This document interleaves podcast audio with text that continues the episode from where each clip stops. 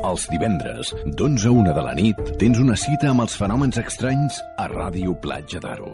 Informe Enigma, misteris, experiències paranormals d'un equip d'investigació dirigit per Jorge Ríos. Informe Enigma, cada divendres nit a Ràdio Platja d'Aro.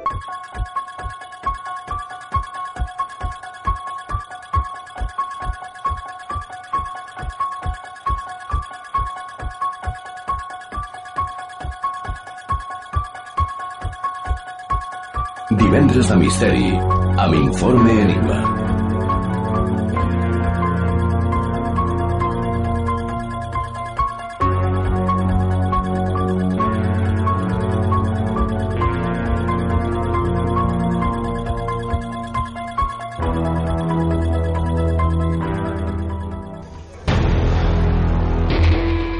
Muy buenas noches y bienvenidos a Informe Enigma. Mi nombre es Jorge Ríos y durante los siguientes minutos os conduciré por los senderos del misterio.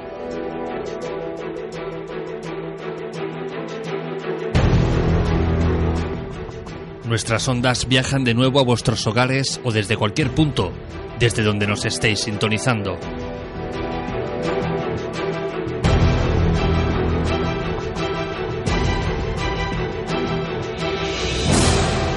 Gracias por el apoyo que recibimos cada semana por vuestra parte a través de las diferentes plataformas de descarga y las redes sociales. Mil veces agradecido en mi nombre y en el de todos los colaboradores que hacen posible este programa.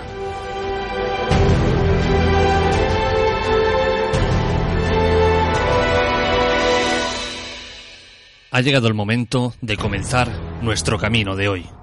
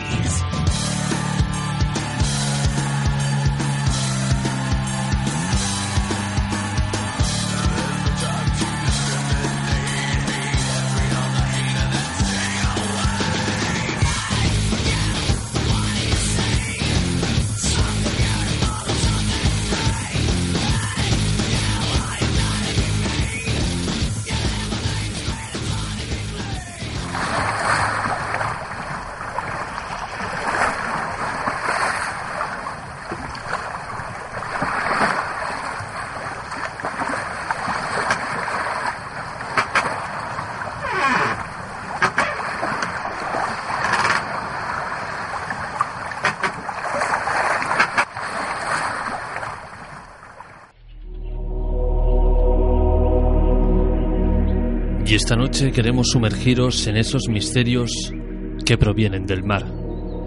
Ese lugar que muchos escogemos para meditar, pensar y reflexionar. Y es que muchas veces pensamos que ese vasto lugar no esconde nada más que lo que alcanzamos a ver. Pero en nuestro programa hemos demostrado varias veces que hay mucho más que olas corrientes y vientos. El vasto océano está repleto de misterios y hoy queremos que os embarquéis de nuevo con nosotros, entre mástiles, velas, timones y camarotes, y que seáis partícipes de la historia del barco fantasma Rone.